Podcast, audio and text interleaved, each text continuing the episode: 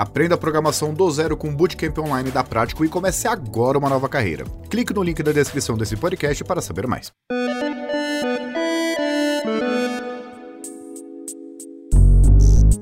Olá, pode entrar. Wagner Waka aqui apresentando o podcast Canaltech. E o programa de hoje é recheado de problemas de segurança. A gente começa com o episódio de um novo levantamento da empresa de segurança CloudSec sobre aplicativos relacionados ao Twitter. A companhia descobriu que uma API da rede social usada por alguns aplicativos de forma errada podem expor a conta de vários usuários. No segundo bloco, vamos a um hack que envolveu o roubo relacionado a blockchain. A empresa Nomad, que oferece um serviço de ponte entre blockchains, sofreu um ataque que resultou na perda de 200 milhões de dólares no caminho. A gente conta o que aconteceu por aqui.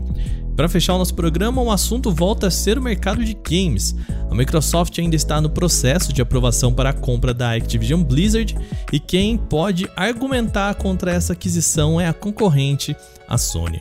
Um documento enviado pela companhia japonesa ao Conselho Administrativo de Defesa Econômica, o nosso CAD, mostra receio em cima do movimento da sua principal concorrente. Tem um assunto muito bom aqui e a gente vai falar sobre ele no programa de hoje. Começa agora o podcast Canaltech, programa que traz tudo o que você precisa saber do universo da tecnologia para começar o seu dia.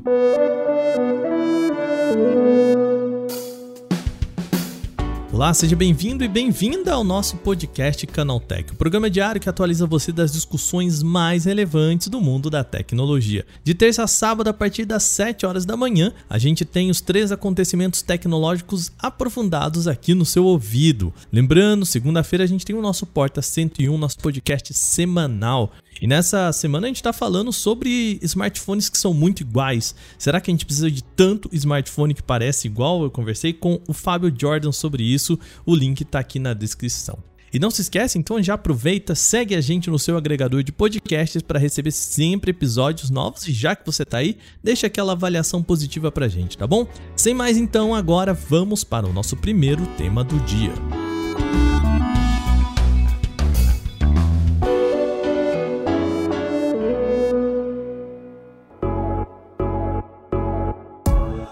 E o programa de hoje começa com uma espécie de alerta. Um novo levantamento feito pela empresa de segurança CloudSec mostra que ao menos 3.200 aplicativos podem permitir invasões ao Twitter. O que, que acontece? Vamos lá, esses programas têm uma integração com a rede social. Sabe aquele sistema que você usa, por exemplo, a sua conta do Twitter para logar em outra plataforma?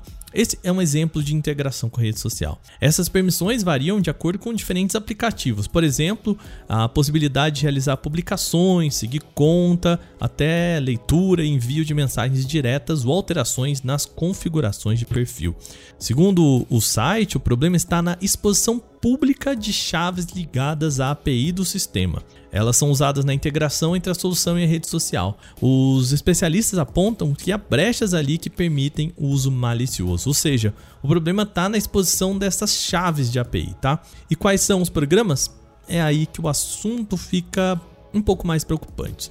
São software de todos os tipos fazendo parte desse alerta, incluindo soluções de grandes jornais, aplicativo de bancos, software focado em exercício, aplicativo de transporte público, tem muita coisa. Segundo o estudo, algum desses é, tem até 5 milhões de downloads. Bom, vamos dar um exemplo aqui se você ainda não entendeu do tipo de integração que a gente está falando. O exemplo é bem simples para você entender, tá? Essa API é o que permite, por exemplo, um console de videogame publicar capturas de tela na rede social, ou mesmo um aplicativo de exercício que você usa aí no, no seu relógio e tal, compartilhar os resultados de uma corrida ou uma sessão de treino diretamente no Twitter. Para que isso funcione, é, são usadas APIs que integram com a rede social, cujas chaves, no caso citados, estão expostas publicamente. E é aqui que a gente encontra o problema. A chave que deveria proteger essa integração está exposta na própria API. Vamos deixar claro, tá? A integração entre um aplicativo e o Twitter não é uma prática condenável, tá tudo certo até aí. Há uma série de apps e sites que fazem isso da forma correta. O problema apontado pela empresa CloudSec é que isso é mais um descuido de quem desenvolveu essa integração. De acordo com o estudo, é comum que o desenvolvedor inclua as chaves de autenticação na própria API, mas depois apague na hora de lançar essa versão pública do aplicativo. A questão é que muitas vezes a pessoa esquece de fazer essa verificação e a chave fica exposta na própria API. A pesquisa aponta um total de 4,8 mil aplicativos vazando combinações de chaves e segredos que permitiriam acesso às contas integradas. Só que apenas 3,2 mil, ou seja, 3.200, tinham essas combinações válidas. Se você está se perguntando se você tem aí um aplicativo desses integrado à sua conta, é outro problema, é difícil saber. Isso porque a lista desses programas com essas falhas não foi divulgada. O grupo aponta que as explorações ainda estão disponíveis e poderiam ser usadas, portanto, para os ataques. O que dá para fazer? Bom, por enquanto, não tem nada que o usuário possa fazer para proteger a sua conta no caso de um ataque desse tipo, mas tem algumas boas práticas, tá? Vale controlar autorizações e uso de aplicativos integrados ajuda a manter um mínimo de controle. Apenas autorize aí a conexão do Twitter a softwares e desenvolvedores reconhecidos e que sigam boas práticas de segurança, mantendo conectados apenas aqueles que você efetivamente usa. Aí você revoga as permissões de outros por meio das configurações lá no Twitter, tá? E antes de encerrar esse bloco, vamos falar aqui também de uma outra notícia rápida relacionada a um outro assunto do Twitter. O perfil do Instituto Brasileiro de Geografia e Estatística, o IBGE, no Twitter foi hackeado nesta segunda-feira, dia 1. A data é importante, pois deu início ao censo demográfico de 2022. No início da noite da segunda-feira, o perfil passou a mostrar informações sobre um serviço de criptomoedas. Eu não vou citar o nome aqui dessa carteira, desse serviço de criptomoedas, pois é exatamente isso que os criminosos querem e a gente não vai dar esse gostinho aqui, tá? O perfil do IBGE é usado para publicar informações e dados sobre as pesquisas do órgão. Logo, essa mudança escancarou facilmente o hacking. O IBGE recuperou rapidamente a conta por volta das 8 horas da noite. Segundo o órgão, o Twitter foi acionado e ajudou nesta recuperação. Até o momento, não se sabe como que o hacking foi feito.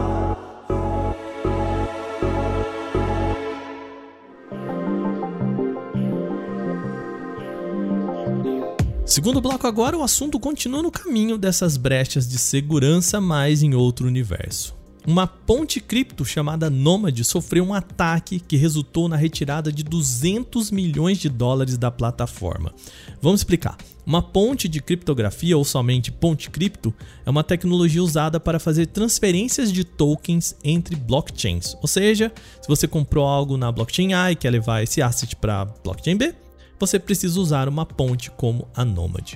O caso aconteceu nesta segunda-feira, dia 1 também. Até o fechamento desse podcast, a última atualização era um post no Twitter endereçando a questão. Vamos lá, abre aspas. Estamos trabalhando contra o relógio para resolver a situação e já notificando autoridades e buscamos líderes de inteligência em blockchain e o jurídico. A nossa meta é identificar as contas envolvidas para traçar e recuperar os montantes.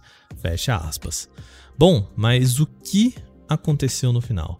O pesquisador da empresa de investimentos em cripto e Web3, que se apresenta apenas com o nome de Sam CZ Sam, explicou onde estava o problema em nota para investidores. Segundo ele, o projeto de contrato inteligente usado pela Nomad tinha uma falha de configuração que, veja só, permitia que uma pessoa autorizasse um saque para si mesmo. Vamos lá, ele disse o seguinte: tudo que você tinha que fazer era encontrar uma transação que funcionava, procurar e mudar o endereço desta pessoa para o seu próprio endereço e pronto, depois republicar o contrato.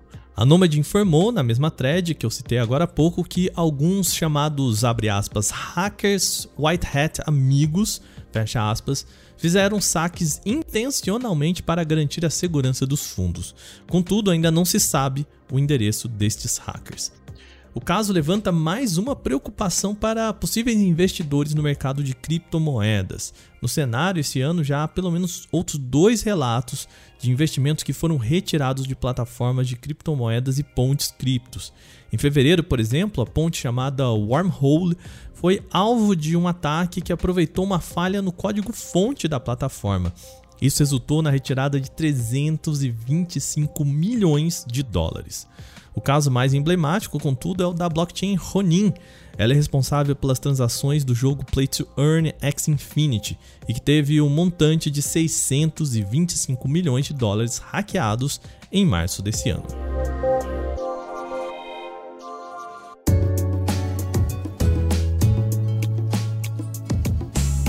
Bom, vamos para o mercado de games. O Conselho Administrativo de Defesa Econômica, o CAD, esse mesmo órgão brasileiro, pediu algumas considerações à Sony sobre a aquisição da Activision Blizzard pela Microsoft. Vamos relembrar aqui.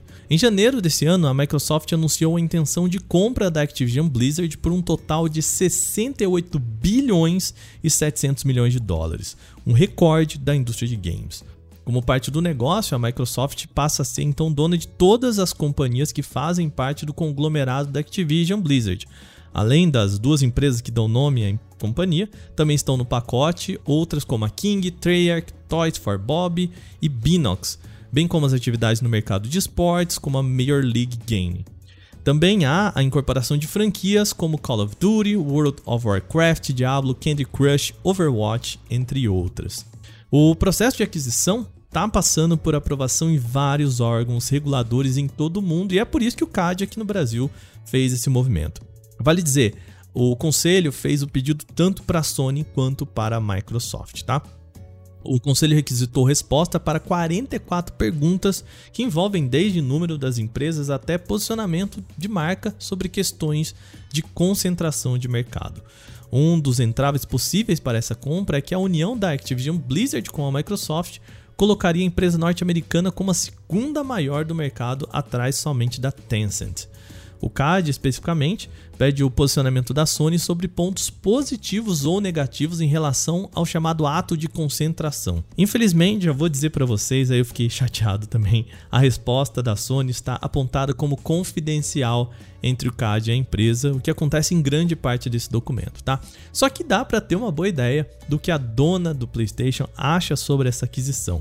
No quesito 8, por exemplo, o CAD pede à Sony que aponte quais empresas tanto desenvolvedoras quanto publicadoras de games concorrem com a Microsoft e a Activision. E a Sony responde o seguinte, que ela própria concorre, além da Nintendo, EA, Ubisoft, Epic Games, Riot Games, Warner Brothers Interactive, Rockstar e Take-Two, que seriam os principais exemplos de concorrentes da Microsoft e Activision. Contudo, ela cria uma exceção aqui, uma questão que ela gostaria de ressaltar. Abre aspas. Apesar de grandes orçamentos e recursos, nenhum desses desenvolvedores conseguiu criar uma franquia para rivalizar com Call of Duty da Activision, que se destaca como uma categoria de jogos em si. Fecha aspas. A Sony é enfática ao dizer que o divisor de águas nessa aquisição não são nem as empresas, mas o nome Call of Duty. Abre aspas. O Call of Duty da Activision é um jogo essencial, um blockbuster, um jogo tipo AAA que não tem rival e ainda diz que Call of Duty é tão popular que influencia a escolha do console pelos usuários. E sua rede de usuários fiéis é tão arraigada que, mesmo que um concorrente tivesse orçamento para desenvolver um produto semelhante, não seria capaz de rivalizar. A Sony ainda diz o seguinte, abre aspas: para dizer o mínimo, os jogadores dificilmente mudariam para jogos alternativos, pois perderiam essa familiaridade, essa habilidade e até os amigos que fizeram ao jogar o jogo. Mesmo em anos mais fracos, como 2021, Call of Duty ainda conseguiu superar a maioria dos outros jogos por uma margem considerável. Call of Duty Vanguard, lançado em 2021, por exemplo, foi amplamente considerado mais fraco que os títulos dos anos anteriores, mas ainda foi um dos jogos mais vendidos do ano. Em outras palavras, mesmo em um ano ruim, os jogadores permanecem fiéis à marca e continuam comprando o jogo. Fecha aspas. A Sony também aponta no documento que a aquisição pode fazer aumentar a concentração da Microsoft entre os serviços de assinatura. A distribuição digital de jogos pode assumir duas formas. Os usuários podem comprar uma cópia digital de um jogo em uma loja online, como na Game Store de Xbox, a eShop da Nintendo e a PlayStation Store da Sony, e fazer o download em seu console. Ou podem assinar um serviço como o Game Pass da Microsoft e pagar uma taxa mensal para acessar uma biblioteca de jogos. Nos últimos 5 anos, o Game Pass da Microsoft cresceu de forma a capturar aproximadamente 60 a 70% do mercado global de serviços de assinatura. Essa participação é ainda maior no Brasil, onde o Game Pass representa aproximadamente 70 a 80% do mercado de assinaturas para PC. Quando a Microsoft anunciou que iria adquirir a ZeniMax em 2020, o Game Pass tinha aproximadamente 10 milhões de assinantes. Mesmo que cada um deles tenha comprado o nível mais barato, que é 10 dólares por mês, Isso equivale a mais de 1,2 bilhão em receita anual com assinatura. Conforme mostrado na figura Q19 no documento, fazendo uma referência a um gráfico que está no documento, quando a Microsoft anunciou que adquiria a Activision em 2022, o Game Pass já havia crescido para 25 milhões de assinantes, um aumento de 38% em relação a janeiro de 2021. Portanto, dobrando a sua receita anual para pelo menos 3 bilhões de dólares. Fecha aspas. Esse documento do CAD é apenas uma consulta às duas empresas. A expectativa é de que o processo de aquisição da Activision seja finalizado ainda esse ano, com perspectiva de que o negócio realmente aconteça. Agora, terminadas as principais notícias de hoje, vamos para o nosso quadro Aconteceu também.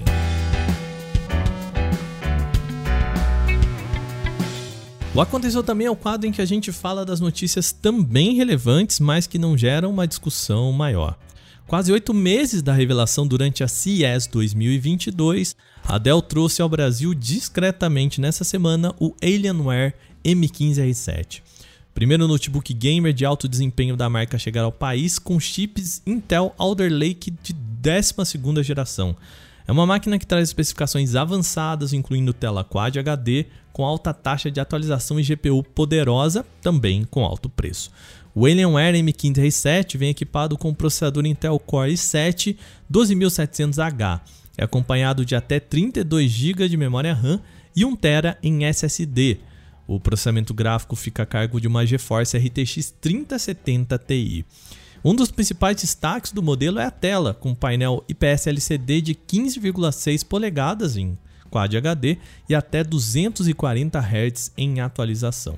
O Alienware M15R7 já está à venda na loja oficial da Dell e nas principais varejistas do Brasil, com preço sugerido que parte de R$ 14.999 a Logitech G, divisão gamer da Logitech, e a Tencent Games revelaram que estão trabalhando em um hardware portátil para jogos em nuvem. Em destaque, o dispositivo terá acesso aos serviços de streaming Xbox Cloud Gaming da Microsoft e o GeForce Now da Nvidia, o que permite que usuários acessem uma biblioteca bastante grande de títulos a partir de qualquer lugar só com conexão à internet. O comunicado divulgado pelas empresas menciona que a Logitech vai usar a experiência em acessórios para desenvolver o aparelho, enquanto a Tencent vai ficar na parte operacional. Sem o nome comercial definido, os detalhes sobre o portátil da Logitech Tencent ainda são escassos.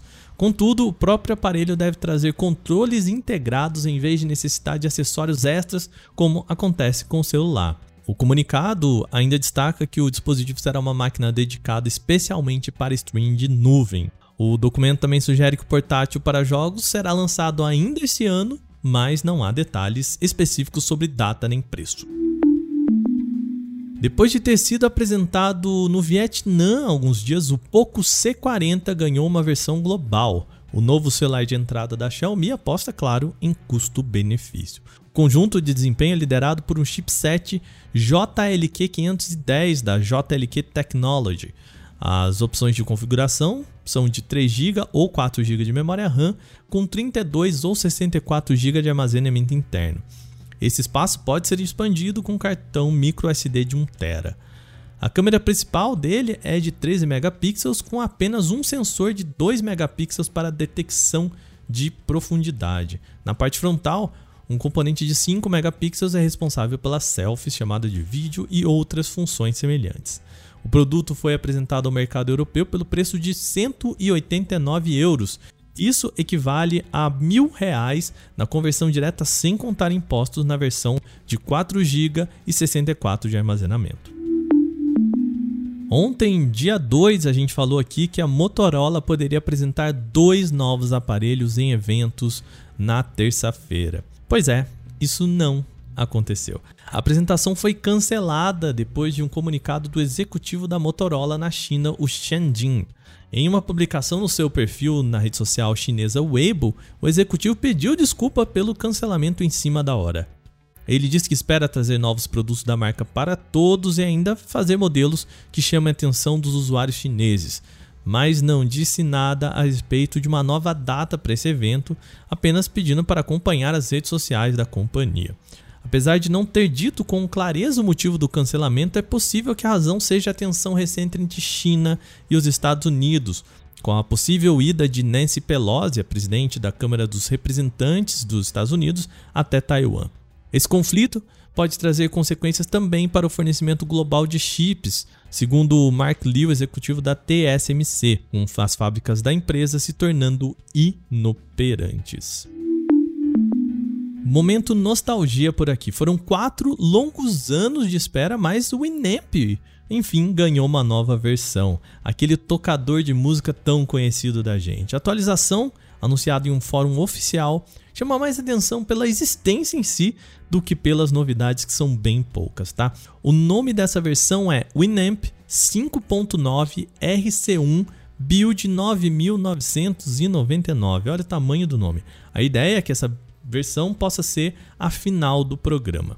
A mudança mais chamativa da candidata à versão final é que há uma melhoria de compatibilidade com Windows 11, o que pode até ser difícil de perceber para a maioria dos usuários. A publicação informa ainda que alguns recursos serão ajustados quando a versão RC2 do INEMP 5.9 for disponibilizada com suportes nativos a mais formatos e até substituição de recursos antigos da função caça informações da web sobre CDs que você escuta no Winamp.